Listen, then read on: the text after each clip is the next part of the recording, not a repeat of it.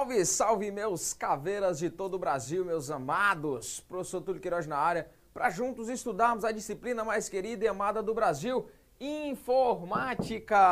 E o assunto de hoje nós daremos continuidade à parte de banco de dados. Nós vamos entender alguns dos modelos bem interessantes aí relacionados ao banco de dados na parte mais é, visual da coisa. Vocês vão ver como é que funciona a parte de diagramação do banco de dados, modelo entidade de relacionamento, tudo isso nós vamos ver e vamos ver como que isso vai cair na tua prova, caso o teu edital esteja aí prevendo a ideia de, de estudo aí, ou, ou análise de banco de dados em geral. Mas vamos lá. Primeiro, nós temos a ideia de banco de dados relacional. Quando a gente fala nessa ideia de banco de dados relacional, quando a gente tem essa conceituação, de banco de dados relacional, a gente tem aquele velho conceito de entidade e relacionamento. Eu tenho uma entidade que é a tabela propriamente dita, eu posso colocar aqui entidade é a tabela propriamente dita, e o relacionamento é o elo que eu tenho entre as entidades. Então imagina que eu tenho aqui a entidade, a entidade funcionário, e aqui eu tenho outra entidade chamada de filho e eu tenho uma ligação entre elas e esta ligação é um relacionamento. Imagina que tem você, imagina que você é uma entidade, é uma tabela. Aí você tem a, a sua amiga ou seu amigo, não sei, e você tem um relacionamento, você tem um convívio, você tem um elo de ligação ali com essa pessoa. Então é basicamente isso o modelo relacional. Eu tenho uma entidade e eu tenho o relacionamento a entidade é a tabela e o relacionamento é o elo que eu tenho. Lembrando que há relacionamentos, né? Existem relacionamentos que podem, alguns relacionamentos, algum tipo de relacionamento, pode virar uma entidade. Eu posso aqui, através de um relacionamento, ter um relacionamento e este pode virar uma entidade é uma possibilidade. Mas vamos entrar aqui com o MER. Você aí gosta do MER. Com certeza você gosta do MER, mas não é aquele MER que você toma ali, eu tomava, né, antes de virar concurseiro. Quando a gente fala em MER, nós falamos no modelo entidade e relacionamento. Modelo entidade relacionamento. Essa é a ideia que nós temos do MER, certo? Então bora lá. Eu vou acompanhar alguns pontos aqui nós temos essa, essa linguagem ainda, é, não é uma linguagem de baixo nível, mas também não é a diagramação propriamente dita que eu acompanhei no teu material. Como que ficaria basicamente isso é, dentro do modelo entidade relacionamento? Bora lá. Imagina que eu tenho aqui a UF, que é a unidade federativa, certo? Do, dos estados. Então eu tenho um código para essa unidade federativa, eu tenho uma sigla para ela e eu tenho um nome. Daí eu tenho aqui basicamente uh, o dado cidade, eu tenho o campo cidade, eu tenho um atributo cidade. E aqui são os valores que são atribuídos ao campo cidade. No caso aqui eu tenho é, o CDD código. É, por conversão, há uma ideia de que se, do que se use aqui é, os singulares. Tá? Aliás, aliás, perdão, é, as palavras aqui consoantes para fazer a abreviação das palavras. O F código, CDD nome, são os atributos os quais eu vou estar ali colocando. E aqui eu tenho pessoa física, o código da pessoa física, pessoa nome e o CPF. Vamos lá. Fazendo uma recapitulação quanto às chaves. Quanto às chaves do que nós falamos no nosso último encontro sobre banco de dados. Quando a gente fala em chaveamento, né, eu tenho aí basicamente, eu tenho aí a chave considerada chave primária, eu tenho a chave considerada chave primária, eu tenho a chave estrangeira, a chave estrangeira, chave estrangeira, e eu tenho a chave candidata. Eu tenho a chave candidata. Beleza? Bora lá. A chave primária, ela pode ser chamada de PK. A chave estrangeira pode ser chamada de FK. Primary key, foreign key eu tenho aqui a diferença entre um e outro. Bora lá. Sempre esta chave primária, ela vem identificada com um tracinho abaixo dela. E isso identifica que ela é uma chave primária, certo? Ela vem com um traço basicamente ali abaixo dela. Isso significa que ela é uma chave primária, uma primary key, certo? Ela, lembrando que eu tenho que ter outros atributos para ter uma chave primária. Ela precisa ser monovalorada, ela precisa ser é, é, basicamente um valor único ali, tá? A ideia ali de um valor único. Então, quando essa chave primária ela aparece em outro, em outro, em outra entidade, eu tenho, por exemplo, o F código, preste atenção. O F código, ele aparece aqui, ó. Tá? Eu tenho uma chave primária aparecendo em outro campo aqui. Então essa chave primária, neste caso, eu entro como sendo uma chave estrangeira. Apareceu ali em outro campo, então ela passa a ser uma chave estrangeira. Então a gente pode notar aqui algumas, algumas dessas, desses pontos aqui no modelo entidade relacionamento. Mas vem aqui comigo. Nós vamos entrar, o nosso foco da aula de hoje, fazendo só uma recapitulação do nosso último encontro, a gente vai falar sobre regras para o MER, né? Mais uma vez, relembrando que o MER não é aquela cana que você toma. Quando a gente fala em MER, nós estamos falando no modelo aqui, basicamente, a diagramação da entidade de relacionamento. Então, é interessante que você conheça cada um desses carinhas aqui. É interessante que você saiba a função deles. Por quê? Porque a banca pode cobrar para você, colocar eles aqui em alguns pontos, colocar ali através de uma questão e você, pô, o que é isso aqui? O que é esse, esse ponto aqui? O que é isso aqui? O que é que ele faz? Então é interessante que você perceba como que funciona.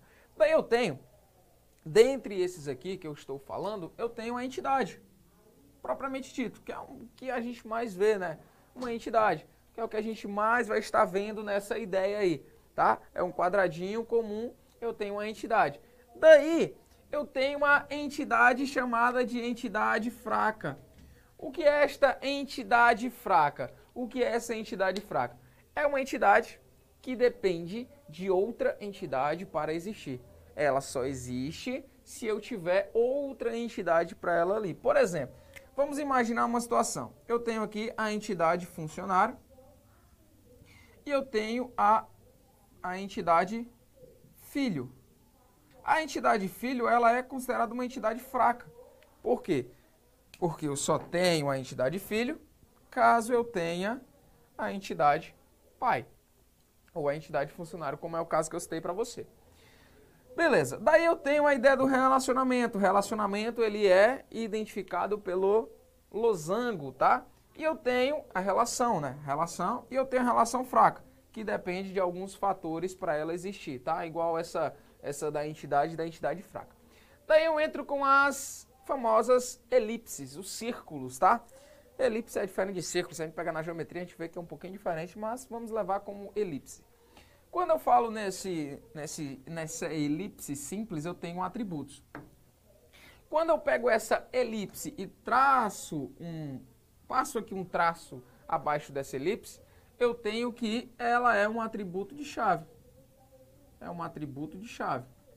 Então eu tenho essa diferenciação que vale você, meu caveiro, observar, tá? Se eu venho somente elipse, eu tenho um atributo. Se eu venho elipse com traço, eu tenho um atributo de chave.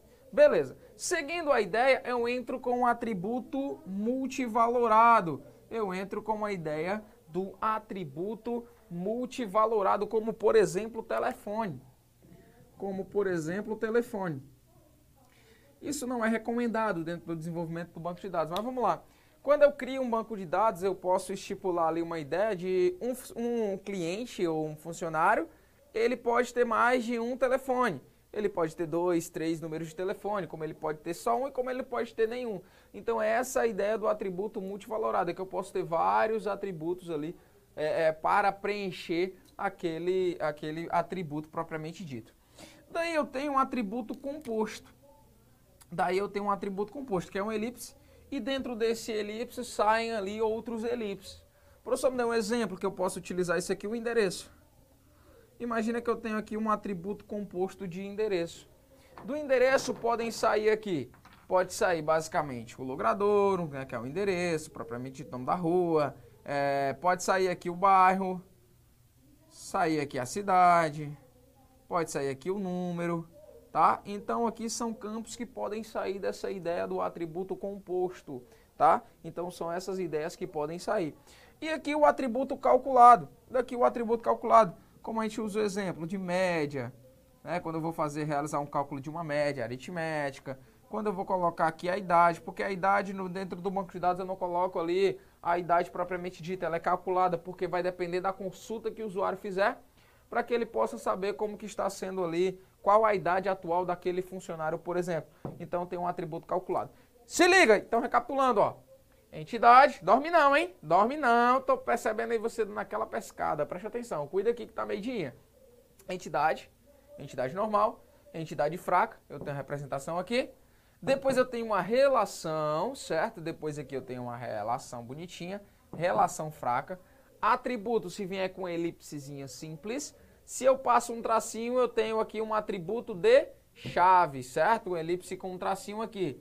Duas elipses, uma dentro da outra, tem um atributo multivalorado, como por exemplo o telefone. O usuário ter mais de um telefone. Aqui eu tenho um atributo composto, quando, por exemplo, eu tenho o endereço, o endereço vai ser o logrador, o bairro, a cidade, o número. Isso aqui eu chamo de atributo composto, certo? Isso aqui eu chamo de atributo composto. E aqui eu tenho um atributo calculado, como, por exemplo, a média aritmética, que é calculada, é, média aritmética de uma escola, por exemplo. E aqui eu tenho uma idade, a idade que é calculada ali baseado com a data do seu nascimento, né? a data atual menos a data do seu nascimento, você calcula ali a sua idade. E aqui desse lado nós temos uma, um pequeno um pequeno diagrama para você da entidade de relacionamento. Então eu tenho aqui a entidade, né? Aqui eu tenho uma entidade, você percebe que aqui eu tenho uma entidade, a entidade empregado. Dessa entidade empregado, eu tenho a ID, que é considerada uma PK, que é uma chave primária. Eu tenho aqui o seu CPF. Nesse caso, você pode levar em consideração quando a gente fala de chave, o CPF ele pode ser considerado uma chave candidata. Ele não é uma chave primária, mas ele poderia ser. Daí eu tenho o nome do empregado, daí eu saio aqui para é, um atributo, um atributo composto. Olha aqui, elipse, dentro dessa elipse saindo outras elipses. Aqui eu tenho uma ideia de atributo composto. Aqui, aqui eu vou ter o logradouro, daqui eu vou ter o bairro, daqui eu vou ter o número, poderia, poderia ter a cidade. Tranquilamente aqui, então essa é a ideia de um atributo composto. Daí, ó, eu tenho um telefone, que esse telefone ele é um atributo multivalorado, como eu já citei para você. Esse telefone do empregado ou dos empregados, ele é um atributo multivalorado. Daqui eu tenho um relacionamento, um relacionamento de dependente. Um relacionamento de dependente. Então, ó, percebam que aqui eu tenho uma entidade fraca. Por que, professor, eu tenho essa entidade fraca? Porque essa entidade ela só existe se existir aqui a entidade empregado. Caso contrário, eu não tenho esta relação, eu não tenho esta, esta relação entre a entidade. Então, essa entidade é considerada uma entidade fraca. Daqui eu tenho o nome do dependente, a ID, ó, PK, chave primária. Daqui eu tenho a data de nascimento e aqui a idade. Ó. Percebam que essa idade, ela é um atributo, ela é um atributo calculado. Ela é um atributo calculado. Por quê? Como eu já citei para você. Percebam também, percebam também que eu tenho aqui uma elipse e essa elipse ela vem tracejada com passado um traço aqui abaixo dela. Isso significa que eu tenho um atributo de chave, só mais uma vez aqui, ó. E percebam que eu tenho uma outra relação aqui da entidade empregado com a entidade departamento. Há uma relação aqui, certo? A relação trabalha para. Dentro do departamento, dentro do departamento eu tenho a ID, que é considerada uma PK também, que é uma chave primária, eu tenho o nome, certo, aqui do, do, do, funcionário que está dentro do departamento, e o número de empregados. Esse número de empregados ele está calculado por quê? Porque ele pode oscilar. Posso demitir alguém, posso contratar uma nova pessoa para o setor, posso promover alguém para esse determinado departamento, enfim. Então esse número ele pode variar, então se ele pode variar, ele entra aí como sendo os calculados. Quando a gente entra nessa ideia do SQL, que é a linguagem propriamente dita, a gente tem três comandos do SQL que costumam cair bastante em prova de concurso, que é o select, o from e o where, tá? Em inglês puro mesmo. É, vocês precisam entender a definição basicamente desses três carinhas, porque vira e mexe eles caem ali na, na, nas provas de concurso. Mas vamos lá. O select ele vai ter uma perguntinha o que? O que eu quero selecionar, tá? O que eu quero fazer essa busca, o que eu quero buscar select, o que eu quero fazer essa seleção. O from é de onde, primeiro o que e depois de onde eu quero fazer essa seleção. De onde eu quero fazer esta seleção. E o where vai trazer algumas regras, vai trazer algum tipo de restrição para esta pesquisa, para esta consulta aí dentro do SQL, tá ok? Então a gente deu uma passada geral aí por banco de dados, pela diagramação, que é uma parte bem bacana, particular, particularmente falando do banco de dados. E agora eu quero ver se você está fera realmente no assunto. Eu quero ver se você está craque. Nós vamos aí resolver algumas questões. Joga a primeira na tela, Mateuzinho Milado, meu parceiro. Primeira questão diz o seguinte. Assinale a opção correta. A. Um banco de dados relacional é composto de roteamentos. Vamos lá, quando a gente fala de roteamento, a gente lembra de rede de computadores. Nada a ver uma coisa com outra, tá? Não confunda Jesus com Genésio ou Genésio com Jesus. Urubu de meu louro não faz, tá? Então não é A. A gente vai para B. Um projeto de um banco de dados é realizado segundo as fases modelagem procedural. Falei disso aqui hoje? Não falei de modelagem procedural, não. Projeto lógico e projeto operacional, também não falei disso aqui. A C diz o seguinte, ó. O projeto de um banco de dados é realizado segundo as fases modelagem conceitual. Modelagem conceitual, que é isso que a gente viu aqui no nosso encontro de hoje, né? Uma modelagem conceitual através aí do projeto lógico e o projeto físico. A gente pegou isso no nosso último encontro e pegamos isso no nosso encontro de hoje. Gabarito letra C de vassoura, beleza? Daí a gente vai para nossa segunda questãozinha. Daí a gente vai para nossa segunda questãozinha. Bora lá. A segunda questão diz o seguinte: no modelo relacional de banco de dados, A. O cabeçalho de uma tabela contém atributos. O cabeçalho de uma tabela contém os atributos no modelo relacional. Vem aqui comigo. Eu passei para você é, no nosso último encontro relacionado a banco de dados, isso é, é, uma aula contínua, embora a gente divida em blocos.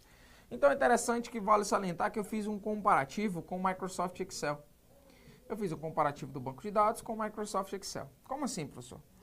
Quando eu tenho o Microsoft Excel, aqui eu tenho a, as colunas A, B, C, D, E, F. Aqui eu tenho 1, 2, 3. Ou seja, os valores dos quais eu vou preenchendo no Microsoft Excel, eles não valem nesta primeira coluna aqui. Ou seja, não tenho nenhum valor colocado. No banco de dados, essa primeira coluna ela já é colocado com os atributos, nome, CPF, ID. Então os atributos eles já começam a valer da primeira linha ali do banco de dados ali.